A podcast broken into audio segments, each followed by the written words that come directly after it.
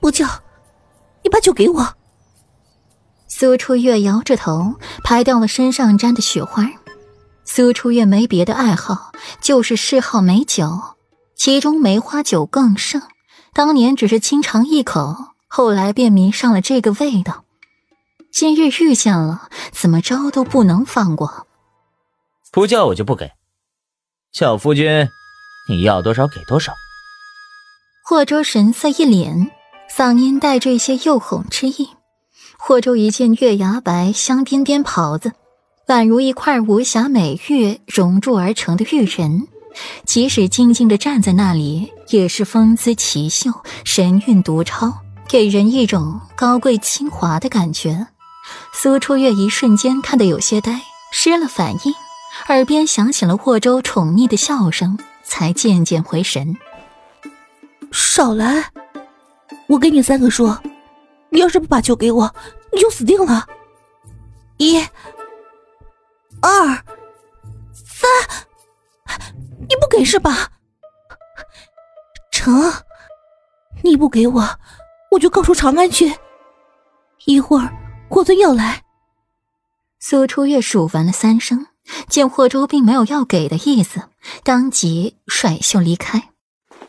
哎，等等等等，那给你，给你。通通都给你。霍州神色一凛，上去几步拽回了苏初月，二话不说把酒塞进他怀里。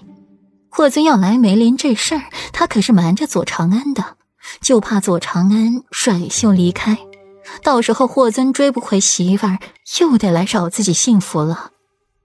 哼，这还差不多。苏初月打开瓶口，闻着酒香，笑弯了眉眼。像月牙一般，空气里酒香与梅花清香萦绕，纠缠在一起，更是醉人。左承安晚了时辰才到，刚到便看见了苏初月和霍州斗嘴，心里泛着苦，又很快恢复。因着皇帝是霍州父皇的关系，左承安连带着给他也没好脸。到了就坐八仙桌旁边吃冻梨。一时间气氛压抑，苏初月神经大条，也发现了不对劲，安静的坐旁边也不说话。霍州是男子，也掺和不进去，也默默在一旁吃酒，一会儿瞥眼苏初月，一会儿又瞥一眼。长安，不是出来玩的，你笑一个嘛。苏初月最后忍受不了，出声预备活跃气氛。左长安笑得勉强，看了眼苏初月，欲言又止，心里盘算着顾软什么时候来。真勉强。苏初月垂下眸子，默默的饮着酒，欣赏周边景色。许多年没来过这里了，今年来变化倒是大了许多。临近了午时，顾软和裴玉才姗姗来迟，同行的人还有霍尊。身边黏了一个左菲菲，顾软神情慵懒的靠在裴玉身上，头枕着裴玉的肩膀走路。看到了左长安，才活了起来。刚想走过去，就被裴玉握住了手。只见他从怀中拿出了一枚精致温润的玉佩，别在了顾软腰间。暖玉，被宫里人碰过了，自然该细细检查一下。裴玉扶着顾软的肩膀，把肩上的雪花拂掉。哼。霍尊看到裴玉这般，冷哼一声，转过脑袋，扭头就走了。换做以往，他定要站在原地酸裴玉几句，才肯罢休的。夫君，你又怎么惹到他了？